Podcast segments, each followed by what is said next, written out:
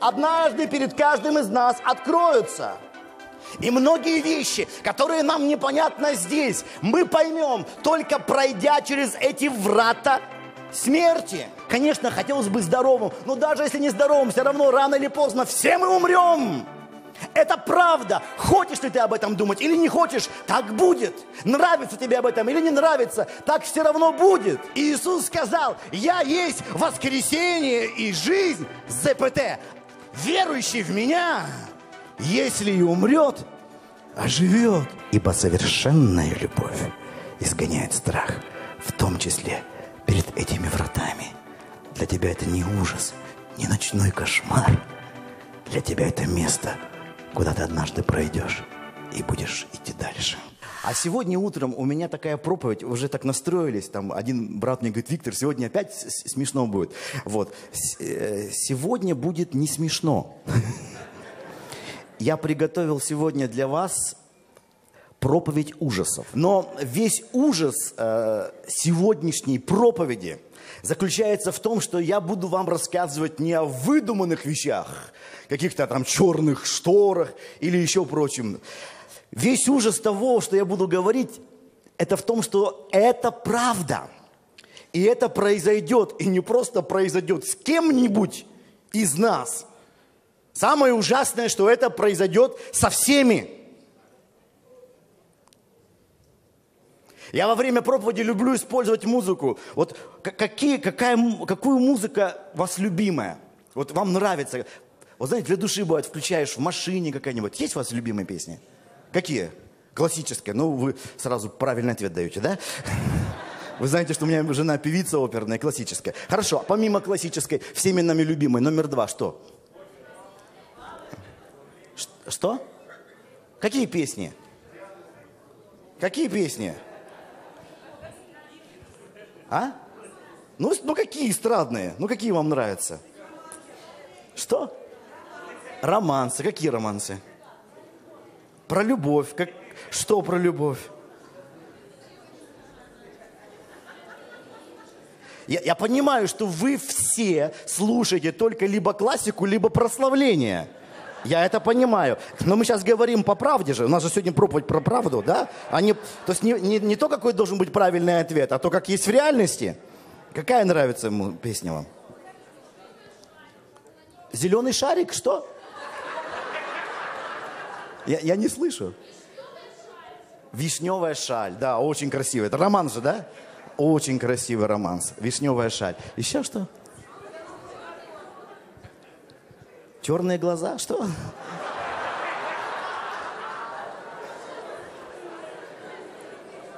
Но я думаю, у каждого есть любимые песни, да? Я помню, и любила песни такие, там, типа «Yesterday» или «Мишель Мабел». Я из нормальной, не из христианской семьи. Я слушал мирскую музыку тоже. Вот. Хорошо. А вот у кого любимая та музыка, которую я сейчас включу? Нет, я Чайковского не включаю. Ну, ну, в следующий раз я приеду. Сегодня вы немного разочарованы будете. Вот. Хорошо.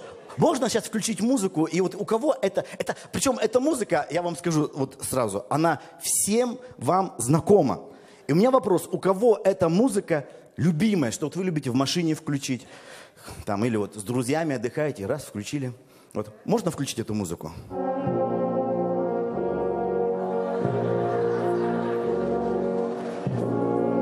А что вы смеетесь? Вы знаете эту музыку? А у вас так вот бывает, вот знакомая музыка это, да? Так чуть-чуть потише, чуть-чуть потише, да? Вот музыка, и вот, например, это хорошая музыка, это как вот вы любите классика, это Шопен, марш его. И вот, например, сидишь с женой Новый год и скажешь, дорогая, а не включить ли нам вот без пяти двенадцать Шопена? Любимый наш известный марш. Или на, на дне рождения, что-то так все загрустили. И ты скажешь, ребят, давайте как-то вот хорошую музыку включим. Послушаем Шопена, например. Марш. Никому такая идея в голову. Вроде бы музыка известная. И более того, вот, если вы так вот вслушаетесь, вот чуть-чуть погромче сделай, вы слушаетесь, красиво. Красиво же так, так музыка. Можно так отдохнуть, кофе пьешь, сидишь. Сейчас, сейчас хорошее место. Так сидишь, мечтаешь. Новый день, столько сегодня еще запланировано, да? Но как-то не пьется кофе. Почему? Ассоциации. Какие? Я вот специально, вот четыре брата, можно, да? Там они есть. Братья, пожалуйста, я вам сейчас ассоциации. Сегодня у нас ассоциация. Сейчас музыку погромче.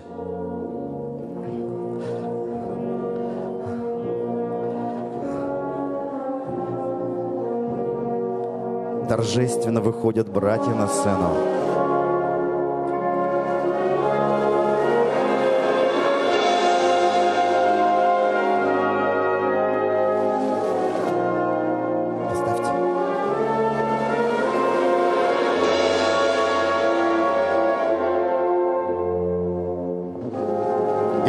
Уже смех нервный стал уже.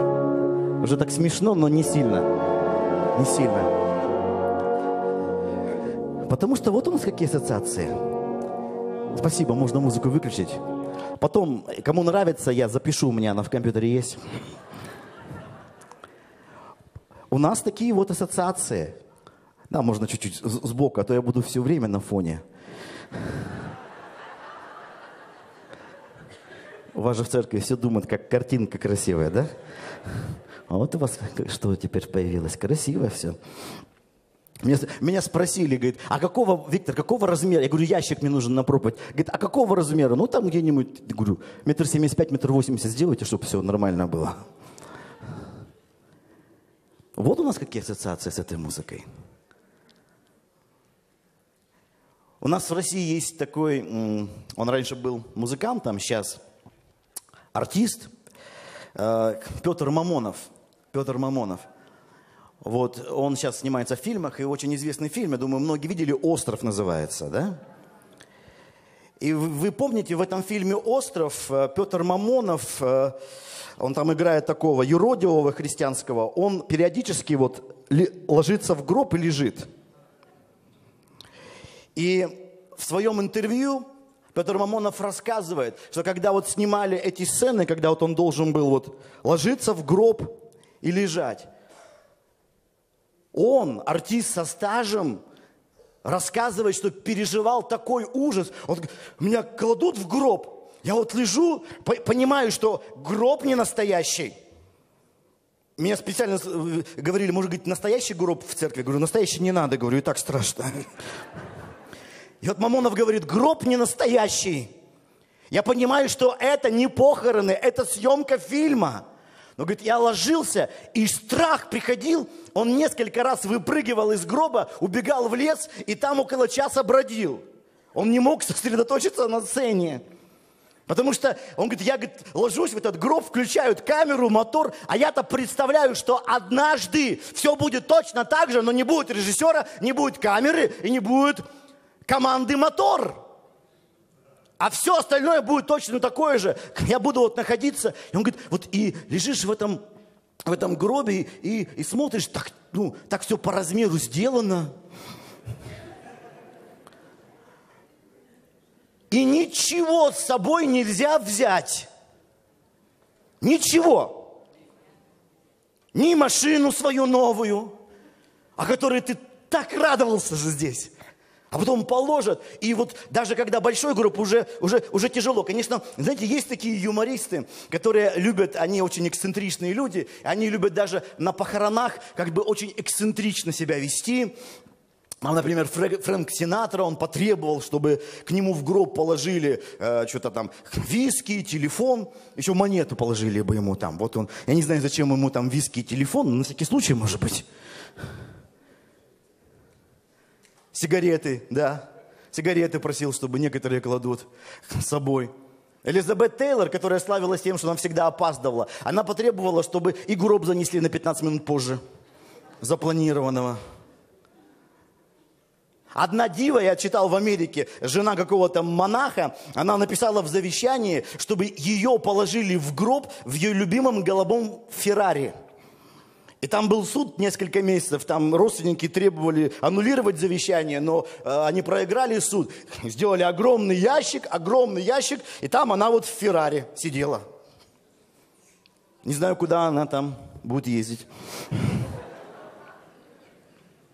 Но вообще-то мы понимаем, что однажды наступит момент, когда все, что ты тут нажил, накопил, оно будет все ненужным. Вообще. Абсолютно ненужным. И ты вот окажешься вот в таком, в таком месте, ты окажешься в таком ящике. Будет играть твой любимый марш. Но знаете, что интересно? Вот, э, я когда думал, стоит, не стоит, я даже у Дианы спрашивал, говорю, Диан, стоит, не стоит? Она говорит, может, не стоит. И так жизнь трудная, ты еще их расстроишь. Люди приходят в церковь, хоть что-то светлое, тут они приходят, гроб. Думаешь, и так плохо, еще и в церкви гроб. Но дело в том, что почему-то, вот я когда изучал историю на Руси, мужики, когда они достигали уже пожилого возраста, а у них даже была традиция, делали гробы, в них они спали. И они называли это подготовка, подготовка к встрече с вечностью. И э, рассказывают, что мозги сильно прочищаются от этого. Мы же об этом помнить не хотим. Раньше об этом думали, раньше об этом помнили. И знаменитое высказывание «Мементо море» – «Помни о смерти». Когда в Риме были большие победы, и вот шла делегация, парад, император в лавровом венце, воины, военачальники шли, заходили с триумфом в Рим, все радовались. Ну, что-то наподобие вот наших майских парадов, которые в наших странах проходят. Хотя не знаю, у вас проходят, нет? Но у нас еще проходят. Мы еще побеждаем. Вот. И вот идут такие парады. Но то, что там было, чего нет сейчас. Сзади у императора стоял раб, который во время этого триумфального шествия постоянно ему повторял «Мементо море, мементо море, помни о смерти, Помни о смерти. Помни о смерти. Какие бы ни были победы у тебя в жизни, помни, что однажды все закончится. Какой бы ни был у тебя большой успех, триумф, как бы много ты не совершил, помни, земная жизнь закончится.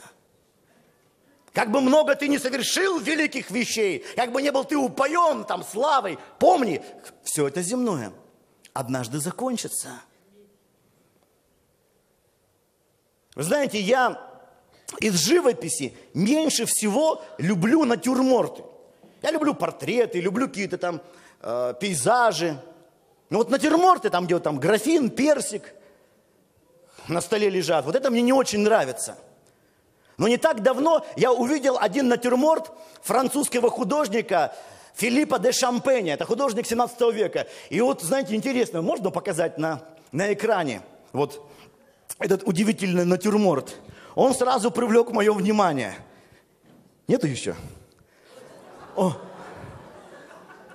Когда картина мне особенно нравится, я делаю репродукцию один в один и вешаю у себя в доме. Вот если вы ко мне придете домой, у меня куча, э, куча разных репродукций висят на стенах.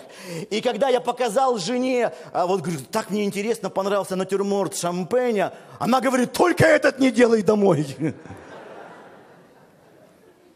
Здесь на этом натюрморте всего три вещи. И, конечно, мы понимаем, что каждый является определенным символом. С краю находится тюльпан, срезанный цветок. Символ недолговечности. Он еще вроде бы э, цветет, и лепестки, не опало ничего, но мы понимаем, его срезали, и конец близок. В центре натюрморта череп – Деталь не очень приятная для каждого из нас, однако каждого из нас, каждый из нас носит ее. Она закрыта кожей, закрыта улыбкой, но у каждого из нас она есть. И она такая, вот какой бы ты ни был, а череп улыбается. Как говорит один мудрец, внутри каждый из нас веселый.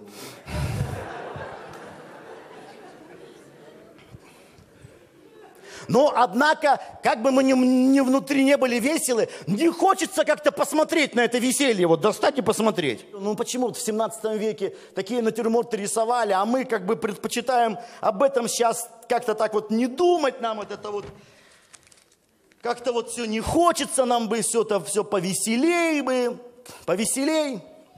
А я не знаю, как у вас, а ведь у, э, у, у меня вот, я 23 года служу пастором церкви, у меня к Богу немало вопросов. У меня есть немало вопросов к Господу. Я не могу понять, да, я изучаю Библию, да, я читаю Священное Писание, да, я молюсь, но я многих вещей не понимаю. И был еще один человек в Библии, его звали Иов, у него тоже было к Богу очень много вопросов. Вот давайте откроем Иов 38 глава. Иов 38 глава.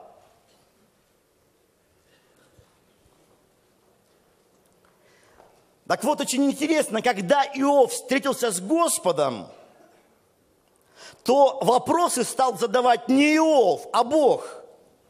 И среди множества вопросов, которые Бог задавал Иову, есть такой.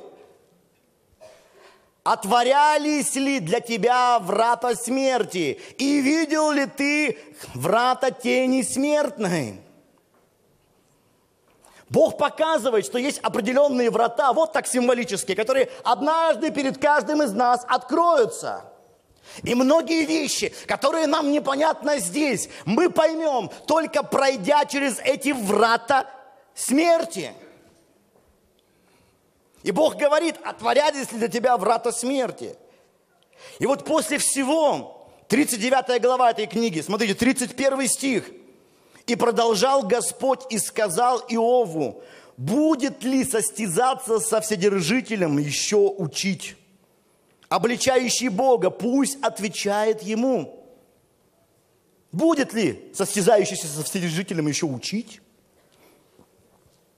И отвечал Иов Господу и сказал, вот я, ничтожен, что буду я отвечать тебе – руку мою полагаю на уста мои. Вот на этом все вопросы Иова закончились. Бог показал, есть врата смерти, которыми ты пройдешь однажды. И то, что непонятно здесь, ты поймешь. И вот эта мысль о смерти, она же приходит к нам, и я честно говоря, помню тот момент, когда ко мне она пришла. Я вот смотрю на своего сына, которому вот скоро будет два года, и вижу, что у него пока такого вопроса нет. Он бегает, смеется. А однажды наступает момент, когда ты вдруг понимаешь, я умру.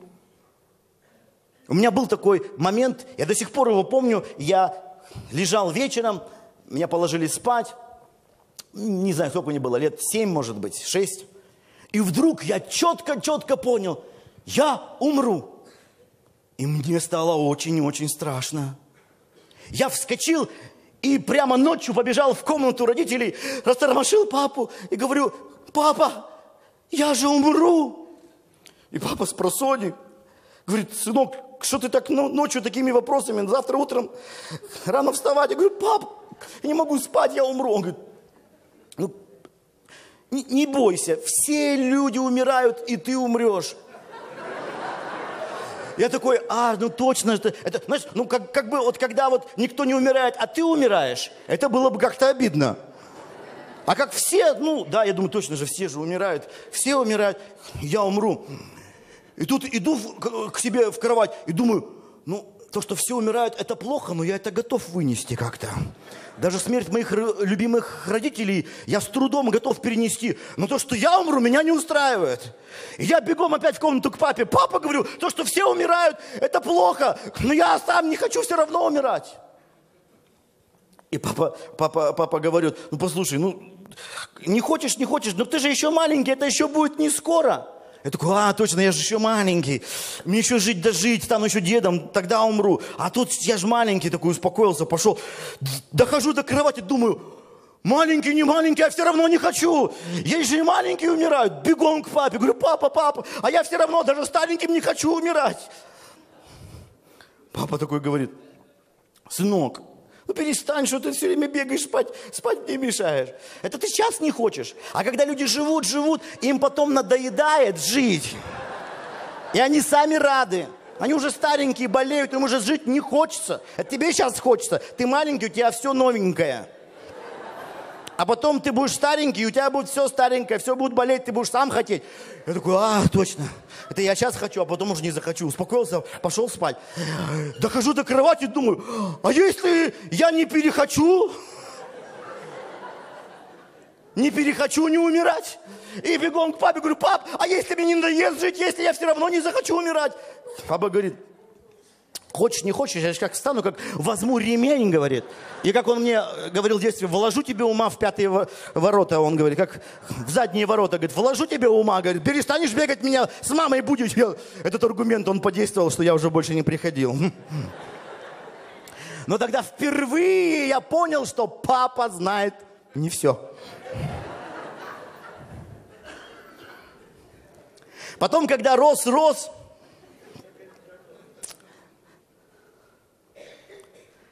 компании с молодежью, как-то хорошо, весело. А бывает, когда остаешься в одиночестве или вечером, и раз начинаешь думать об этом. У нас в Екатеринбурге есть в центре города такое старинное Ивановское кладбище, и через него проходит дорожка такая. И иногда э, быстрее пройти по ней, чем там в объезд. И вот иногда я шел, там, будучи подростком, помню, по этой дорожке, и вот идешь по этой дорожке – среди кладбища. А по бокам вот эти старые надгробия, такие красивые древние памятники еще дореволюционные.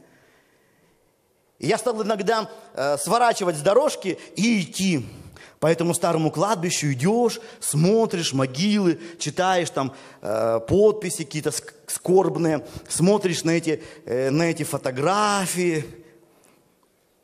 И знаете, что интересно, вот я обратил тогда внимание, когда э, из даты смерти вычитаешь дату рождения, я с удивлением обнаружил, что раньше люди редко э, жили дольше 40 лет.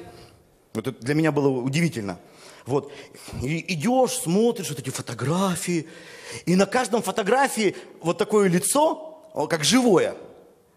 Но ты-то понимаешь, что вот сейчас там натюрморт Филиппа де Шампеня находится – и, конечно, этих людей-то я не знаю, это незнакомые для меня имена.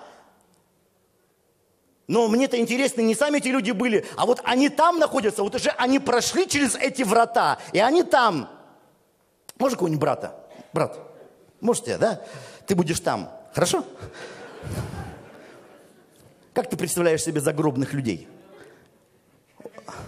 Ты считаешь, что они должны застегнуться на все пуговицы? Это так?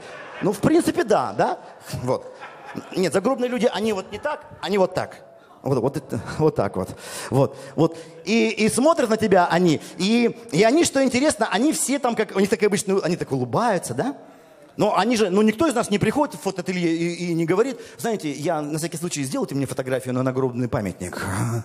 Ну, я, я такого не знаю, да? Обычно ты идешь, фотографируешься, может, так, всей семьей, ты думаешь, вот все улыбаемся, у нас такой счастливый день, а потом тебе так раз в овал вырежут. Или ты идешь на памятник фотографироваться, на памятник, ой, не на памятник, на паспорт. На паспорт, и тебе говорят, так, не, будьте серьезны, ты такой серьезный, на паспорт сфотографируешься, да? А потом тебя раз так вырежут, и он не на паспорте уже.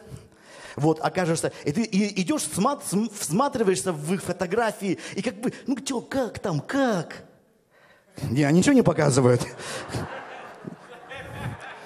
Слава Богу, ничего не показывают. Если бы ты шел, да как там, от фотографии? Нет, у нас не, не того плана ужас, брат.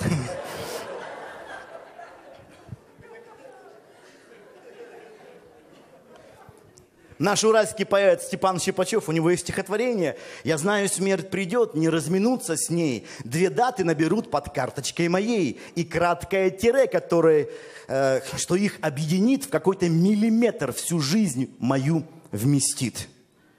И у нас есть у каждого, и мы знаем, это дата. Дата. Пока идет краткое тире, и мы понимаем, что это тире очень краткое. Мне вот сейчас 40 лет – и я для нашей молодежи уже кажусь совсем далеким от молодого возраста человеком. А у меня ощущение, что вот еще только вчера я еще там бегал по двору. Я помню в детстве, когда э, э, смотришь на пожилых бабушек, и бабушки говорят, вот, мне как будто все еще 18. Ты думаешь, врешь, бабка. сейчас я понимаю, они не врут. Это детям кажется, что это все неправда. Реально внутри себя ощущаешь молодым человеком. Это краткое тире, оно раз проходит. И все в ожидании второй даты. Мы не знаем вторую дату, но знаем точно, она однажды будет. И, конечно, я понимаю, что э, вот это краткое тюре, когда мы думаем о смерти, тут даже, ну да, расставание с родными, близкими, там, не увидим этого неба, попрощаемся с Родиной. Но ведь нас же волнует-то не это даже. Нас волнует вот, что там будет вот, вот с этим. Вот где-то оно же там есть. Кто-то считает, что в мозгах, кто-то в сердце, кто-то здесь. Что с этим? Что с этим? Как у Фета, не жизни жаль с томительным дыханием, что жизнь и смерть, а жаль того огня, что пролетел над целым мирозданием и в ночь идет и плачет, уходя. Вот, вот с этим куда он идет, вот что? Потому что смотришь на этих ребят, и они на тебя смотрят, но они все незнакомые такие. И они смотрят, и ты думаешь, ну как там? Э, они смотрят, молчат. Ты знаешь, что ты тоже однажды эти, этими вратами пройдешь. И внутри почему-то какой-то плач есть. Не хочется идти этими вратами. Почему? Можно, конечно, вы знаете, как бы отшучиваться. Там, ой, там, не думать об этом, отшучиваться.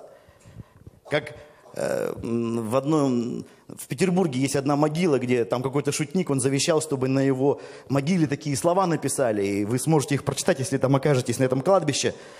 На его могиле написано «Прохожий, бодрыми шагами, и я гулял здесь меж гробами, читая надписи вокруг, как ты сейчас мою читаешь. Намек ты этот понимаешь? Так до свидания, милый друг. И вот смотришь на этих ребят, такое чувство, они такие все говорят, до свидания. Вот ты проходишь мимо, и он, до свидания, милый друг. А ты никакого свидания с ними не хочешь. Ты, у тебя вообще ну, не, не запланировано. Но проблема то, что хочешь, не хочешь, никто тебя спрашивать-то особо не, не будет. Поэтому, когда я, будучи 17-летним молодым человеком, пришел в церковь, не читая еще Библии, то у меня был один вопрос. Что Библия говорит о смерти? Не там спасение, о смерти что? О смерти что? И вот одно из мест, которое, которые мне тогда открыли, давайте откроем Евреям вторая глава. Евреям вторая глава, 14 стих. «А как дети причастны плоти и крови, то и он также, здесь говорится про Иисуса, воспринял он, то есть Иисус пришел на эту землю. Это была одна из целей, важнейших целей его прихода на эту землю. Он также воспринял оное, дабы смертью лишить силы имеющего державу смерти, то есть дьявола и избавить тех, которые от страха смерти через всю жизнь были подвержены рабству. И вот Библия показывает, почему у нас такой панический страх перед смертью. Потому что держава смерти была во власти дьявола. Сейчас, брат, ты не покойник, ты сейчас дьявол. Давай, вот э, пугай меня, пугай. Ты не, не привидение, а дьявол. Это... Он же лукавый. Но он и красавец. Как ты. Давай. В общем, вот смотри, и, и, и Библия говорит, что которые были подвержены дьяволу. Дьявол там находился. И хотя, знаете, вот человек даже говорит, я ни в Бога, ни в черта не верю. Веришь, не веришь, есть подсознательное ощущение, что там тебя не ждет ни, никто хороший. Не ждет тебя там. Есть некое ощущение, что держава смерти, врата были во власти дьявола. Для того и пришел Сын Божий, чтобы лишить дьявола, смотрите, здесь написано, из, э, лишить э, дабы смертью лишить силы имеющего державу смерти, то есть дьявола, и избавить тех, которые от страха смерти через всю жизнь, да, мы стараемся не думать, но есть такой страх смерти, который нас словно в рабстве держит. Чтобы не было, ты понимаешь, момента моря, ты скоро умрешь, момента моря. В послании к Коринфянам, смотрите, 15 глава. Эти стихи, я думаю, мы должны не только на Пасху читать. 1 Коринфянам, 15 глава, 20 стих. Смотрите, апостол Павел говорит, но Христос воскрес из мертвых первенец из умерших, ибо как смерть через человека, так через человека и воскресение мертвых. Как водами все умирают, так во Христе все оживут. Каждый в своем порядке. Первенец Христос, потом Христовы в пришествии Его. То, что Он воскрес, это, конечно, радость. Но когда мы празднуем Пасху, вот мы скоро будем праздновать Пасху, Радость не только то, что Он воскрес, больше еще радость, то, что Он первенец. Не просто единственный, первенец, потом и мы воскреснем. Иисус говорил, верующий в Меня, если и умрет, а живет. Мы, когда прошлым летом ездили в отпуск – Каждый вечер читали Евангелие, у нас в этот раз было Евангелие от Иоанна, и вот мы вечером собираемся все в комнате, в комнате гостиницы, открываем Евангелие Иоанна, и каждый вечер по одной главе читаем, и потом обсуждаем. И вот мы прочитали Евангелие, все, и моя младшая дочка Алиса вдруг заявляет, это был шок для нас, она говорит, папа, мне Иисус после этого прочтения открылся по-новому. Я, ну понятно, читали Евангелие, да, доченька, и как он тебе открылся? И она мне говорит, пап, я вдруг поняла, что Иисус вообще не идеальный и несовершенный, как ты мне раньше говорил. Вот человек прочитал Евангелие и понял, что Иисус не идеальный, несовершенный. Я говорю, доча, а почему так решила? Она говорит, ну как, пап, ну мы читали, ведь Иисус, Иисус, он все время любил якать я хлеб жизни, я добрый пастырь, я путистый. Он все время о себе говорил. Ведь, папа, это же не скромно, ты же меня учил, что не нужно якость. Вот что ребенку ответить? И тут я и говорю, дочь, понимаешь, дело-то все в том, что он якал не как мы якаем. Например, о, у меня новая квартира, а у тебя старая халупа, да? Я на новом BMW, эм а ты на своей праворукой Тойотке ездишь, да, то есть как бы, когда мы якаем, это типа, у нас-то есть, а у тебя-то если бы Иисус сказал, я есть воскресение и жизнь, а ты могила и смерть. Как бы вот я воскрес, а ты попробуй, не получится, я сын Божий. Но заметьте, радость, вот почему для нас так радостно, почему Евангелие это радостная весть. Это не просто, знаешь, как, как смотришь, футболисты бегают и забивают друг другу мячи. И, и ты понимаешь, что если ты выйдешь на стадион, ничего хорошего не будет. Ничего хорошего. Радость Христа, радость благой вести, чем отличается? Его радость напрямую касается каждого из нас.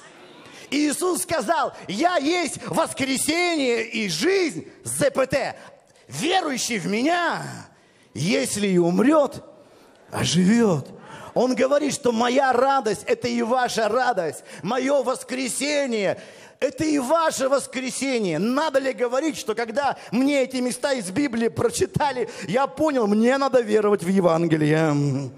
Это действительности благая весть. Теперь у Иисуса ключи ада и смерти. Для этого Он и приходил.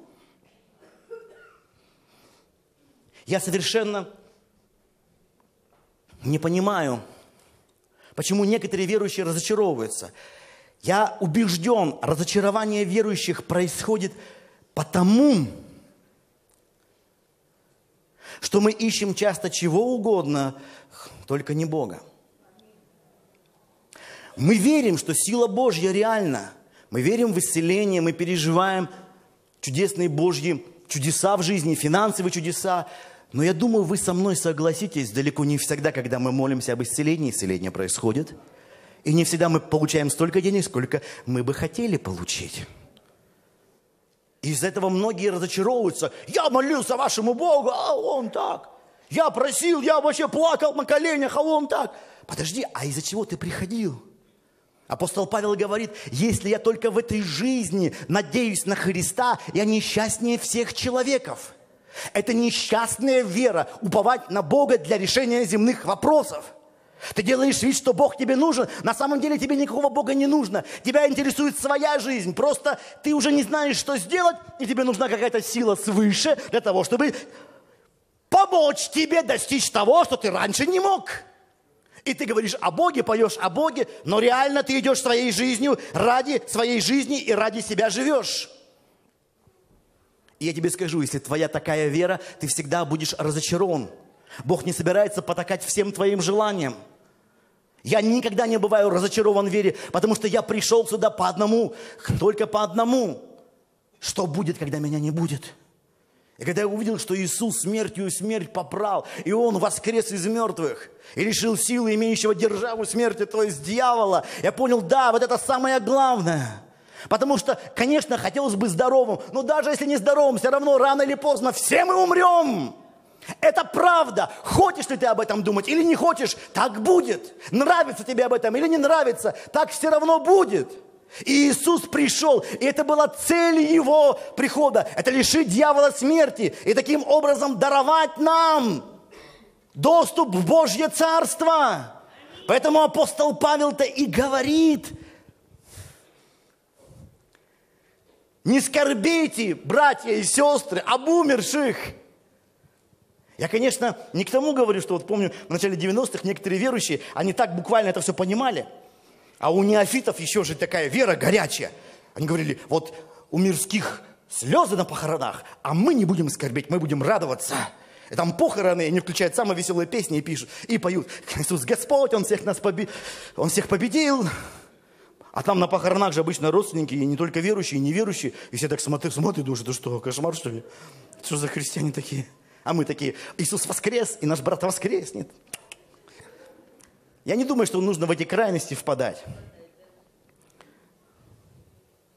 С другой стороны, я даже вообще не хотел бы, чтобы, знаешь, вот я умер, и все такие, слава Господу, радость-то какая.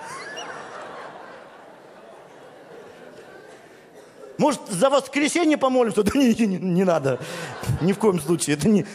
У Бога свои времена и сроки.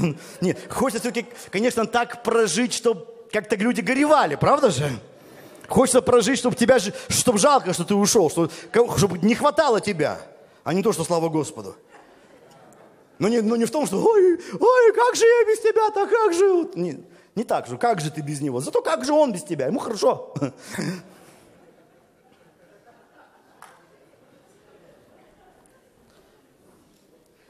Здесь Павел говорит о некой внутренней скорби. Да, конечно, это печаль есть из-за расставаний, но этой внутренней скорби, трагедии нет, потому что верующий переходит из жизни в жизнь. Вот в этом дело. И пророчески еще в псалмах, я вот читал псалмы, мне так поражало. Смотрите, 67-й псалом, 21 стих. Пророческий, смотрите, Бог для нас, Бог – во спасении, во власти Господа Вседержителя, врата смерти. Раньше это было во власти дьявола, теперь это во власти кого? Господа Вседержителя. Мы, верующие, когда идем туда, вы знаете, есть такой старый страх, но от него нужно избавляться, потому что эта новая вера должна пропитывать и наш разум, и наше подсознание. Сегодня врата смерти во власти Господа. Кто нас там ожидает? Конечно, некоторые христиане верят, иди, иди просто. Некоторые верят, что там еще у ворот нас апостол Петр ждет. Есть такие верят. И в Библии ничего об этом не написано. Некоторые говорят, что у него там ключи есть от ада и смерти, там, и он там всех, кого впускает, кого не впускает. Вот такой, как типа, а, мы называем организатор, служба порядка.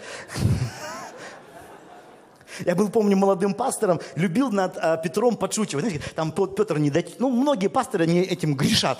Петр, Петр там не дотепа, Петр такой смешной, он там все не так что-то сделал, там, там сказанул, там утонул, все как-то смешно.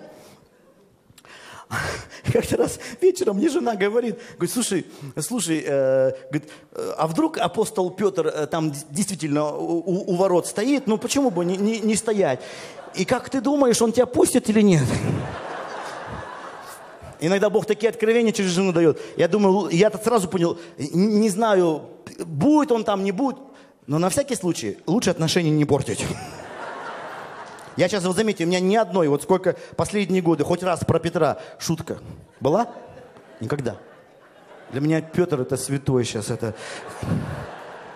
Как знаете, в строке апостол Петр, спасаясь от креста, три раза отрекался от Христа. Но все же ты Петра не упрекай, иначе он тебя не пустит в рай. Поэтому Отношения лучше никогда не портить. Зачем? Вот поэтому, ну не, ну, не знаем, будет Петр, не будет, но, по крайней мере, там будет Господь. И смотрите, в псалмах, э, и это самое главное, это самое главное, в псалмах, э, вот 23 еще псалом, смотрите, 23 псалом, удивительные места, вот эти моменты, когда Бог раскрывает эти стихи, ты понимаешь, это не просто строки для песен, это, это слова для нашего... Не, брат, куда ты пошел? Ладно, садись, хорошо, хорошо. Кто у вас здесь на, на Иисуса похож? Есть такие? Кто? На Иисуса. Ты, давай. Давай. Сейчас твой выход, брат. Дьявол ушел. Петр ушел. Теперь ты. Смотрите, 23 Псалом, 7 стих.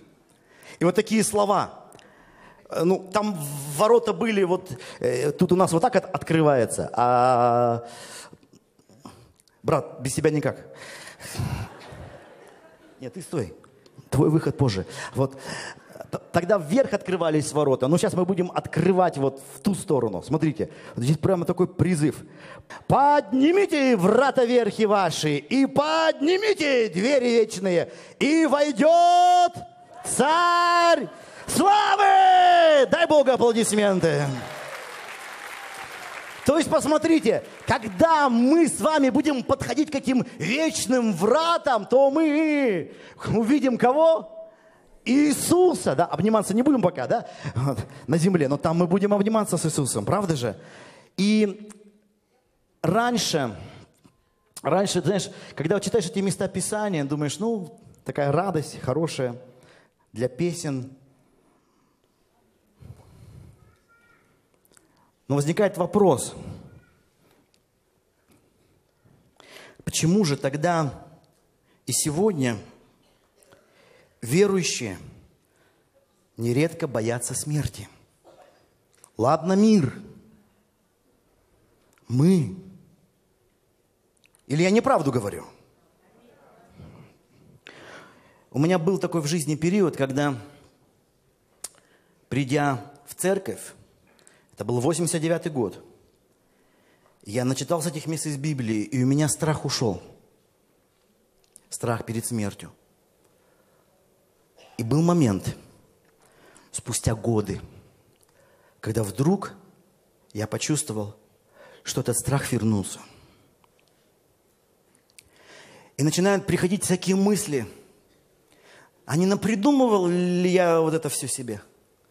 Что я верю какой-то книге, которые довольно-таки необразованные люди написали, рыбаки, и никакая книга в Библии, они так особо литературным шедевром-то в принципе и не является.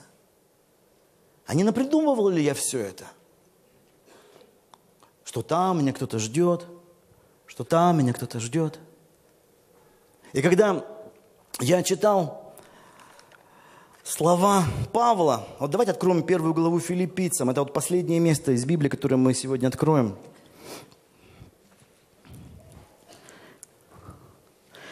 Я думал раньше, что Павел красуется. Иногда бывает, проповедники красуются, и ради красного словца не пожалеют и небесного Отца. И бывают какие-то ради такие фразы громкие, лозунги, за которыми мало что стоит. И мне стало казаться, что и Павел красуется.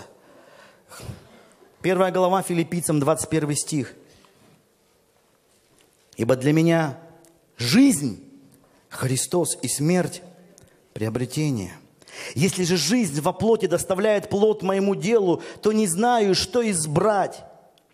Влечет меня то и другое, имею желание разрешиться и быть со Христом, потому что это несравненно лучше. А оставаться во плоти нужнее для вас. Как Павел говорит, что умереть и быть со Христом для меня несравненно лучше. У меня таких мыслей раньше не было. Как мой друг поет, Лэри Ховард, все мы хотим на небо, но никто не хочет умирать. Я хотел на небо, умирать не хотел. Павел же говорит, хочу быстрее разрешиться, быстрее умереть и быть со Христом. Павел, ты правда так говоришь? Я помню, когда у меня в жизни начался этот период, когда я не довольствовался просто верой Э, в чтение, просто вот в слова. Я хотел лично пережить.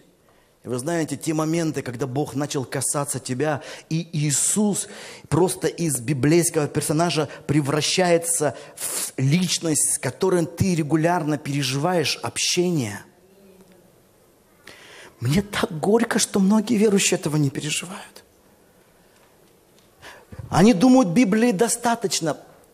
Вы понимаете, у Библии есть две стороны. Библия может быть или духом жизни, или буквой смерти. Вы заметьте, Иисус, когда явился, книжники, фарисеи, то есть люди, изучающие Писание, они его приняли? Нет. Даже говорили, а кто вот из образованных, из книжников за ним пошло? Нет. Кто пошли? Простые люди, малосведущие. Рыбаки. Иногда Библия для нас может обернуться буквой, убивающий, высасывающий жизнь. Потому что Библия – это некий путь, ведущий нас к Господу, но мы должны иметь личные духовные переживания с Ним. И когда приходят эти личные переживания, я опять-таки запомнил на всю жизнь момент, когда это смер- страх смерти, он уходит, и ты понимаешь, и Библия говорит, и личная духовная жизнь, понимаете? Твоя с Иисусом. И у меня словно глаза открылись. Я вдруг увидел, что Павел, он не красуется, он делится своей, своим сердцем, он жил в Божьей реальности, он реально переживал Иисуса Христа. А когда ты реально переживаешь Иисуса Христа, я думаю, некоторые поймут, о чем я сейчас скажу. Вы знаете, когда ты начинаешь реально переживать Иисуса Христа, ты вдруг понимаешь, что вот это тело, оно тебе даже мешает. Потому что ты из-за этого тела смотришь как сквозь тусклое стекло гадательно, и тебе хочется личной встречи. Поэтому Павел говорил, бедный я человек, кто даст мне денег? Нет. Бедный я человек, кто избавит меня от всего тела смертного? Это все равно, что, знаете, как вот маска, вот, я помню, несколько раз занимался сваркой, не очень удачно, но были такие моменты в моей биографии. И вот когда надевают на тебя вот эту маску сварщика, кто-то, может, одевал на эту маску, да? Я раньше думал, что через нее плохо, но видно – а когда я ее делал, я понял, там вообще ничего не видно. Ничего не видно. И только когда ты начинаешь варить, вот этот огонек, его видно. Так вот, драгоценные, точно так же. Я думаю, мы даже не представляем, что вокруг нас сегодня находится – Здесь же духовные силы, здесь духовный мир, но на нас словно маска сварщика надето это тело, и мы только видим, о, вот это кафедра, вот это пол. То есть только такие обычные материальные вещи. И есть многое, что находится здесь прямо сейчас, и мы этого не видим. Мы даже электричество не видим, хотя знаем, что оно есть. Мы любовь не видим, хотя можем ее переживать. Что говорит о том, что здесь есть ангелы, мы их тоже не видим, но они здесь также реально. Но самое главное, Господь Иисус, Он находится здесь. Я не вижу Его, конечно. Сварщик. Но настанет момент, почему мы можем здесь переживать, как сквозь тусклое стекло гадательно. Но настанет момент, когда это тело будет снято, и мы увидим его лицом к лицу и познаем, подобно мы, познаны, так написано в Библии. Поэтому апостол Павел и хотел как можно быстрее разрешиться и быть. Это не то, что он красовался, это было желание сердца. Послушайте, это желание каждого сердца, которое переживает высшую божественную реальность. Больше его. Не для того, чтобы там чудеса, слава, тут какие-то дрожь. Мы часто путаем это с эмоциями. Поймите, эмоции это могут отображать, могут не отображать, это не суть важно. Главное, что происходит между тобой и им – соединяющийся с Господом, есть один Дух с Господом. Здесь вообще нет места ни для какого страха.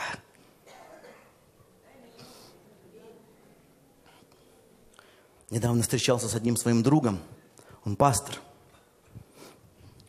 У него недавно была очень сложная операция. Его жизнь буквально была на грани смерти. И вот мы сидели, и он мне честно, откровенно сказал – Виктор, знаешь, когда меня повезли на операцию, у меня такой страх напал перед смертью. Я попытался как-то это сгладить и говорил, ну понятно, ты боялся, как тут останутся без тебя твои дети, твоя жена. А он говорит, нет, нет, нет, я именно смерти испугался.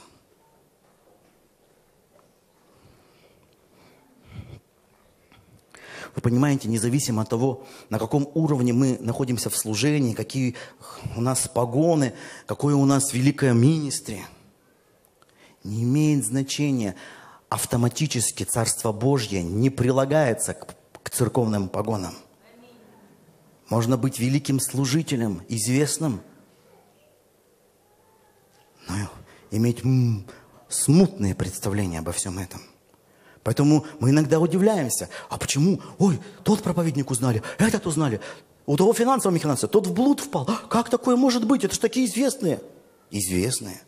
Но неужели же познание Бога прилагается к известности? Нет. Независимо от того, какого ты ранга, уровня, пастор, апостол, пророк, прихожанин, новообращенный, все мы призваны – искать Царство Божьего и правды Его, и переживать это в своей личной жизни. Только тогда, когда есть Его присутствие, уходит страх смерти. Если Его присутствия нет, старое может вернуться к тебе. У каждого из нас есть что-то в прошлом, и у каждого из нас есть какое-то время в будущем. Песок из натюрморта Филиппа де Шампеня – сыплется. Один поэт Юрий Левитанский, который родился еще в 20-е годы прошлого века, 20 века, а умер в 90-е годы.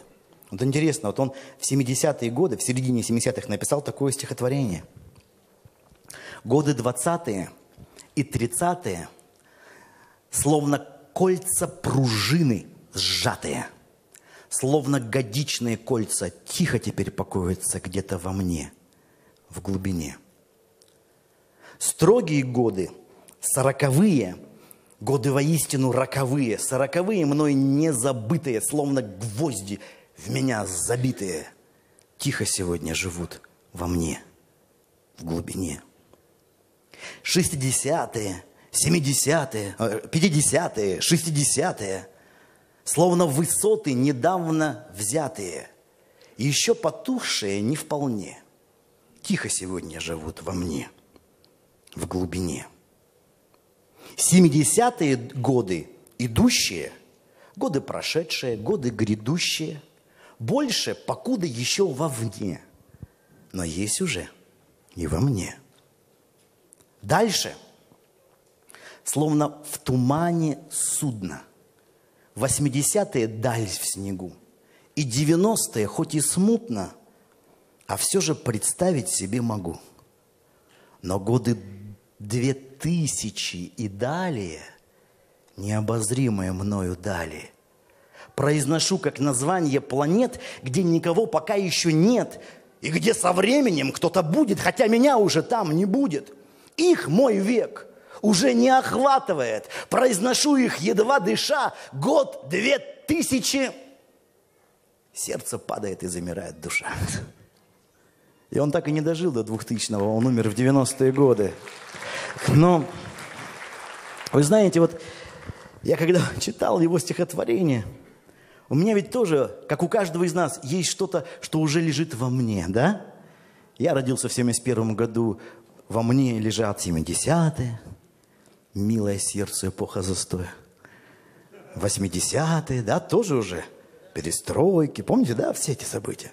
Тоже в нас. 90-е, как у нас называют, лихие. Для меня не благословенные. Начало церкви, служения. Прекрасное время. 90-е годы. Я помню, когда мы все сидели и думали, а сколько мне будет лет в 2000, в 2000 году? Помните же, да? Мне там было сколько? 29. Я думаю, ничего себе, дядька. Как-то было ожидание, помните, 2000 года? Но сегодня уже и 2000-е годы, они уже в нас. Где-то в глубине, так? Сейчас идут 2010-е. Больше, покуда еще вовне, но есть уже и во мне. Сколько еще окажется в нас, мы не знаем. 2020-е, 2030-е. Но есть уже для каждого из нас, словно в тумане судно, годы, которые наш век уже не охватывает. Произношу их едва дыша. Дети твои будут там жить, внуки, а тебя там уже не будет. Но Библия говорит, что эта земная жизнь есть краткий миг. И не поняв смерти, ты никогда не поймешь по-настоящему жизни. Поэтому апостол Павел говорил, что единственная цель, ради которой нужно жить на земле, это ради людей. Если ты живешь ради своих целей, ради своего, своей карьеры, пиар, прочее, люди пытаются имя свое оставить. Милый мой, что общего ты имеешь со своим именем? Что? Бог даст каждому написано новое имя.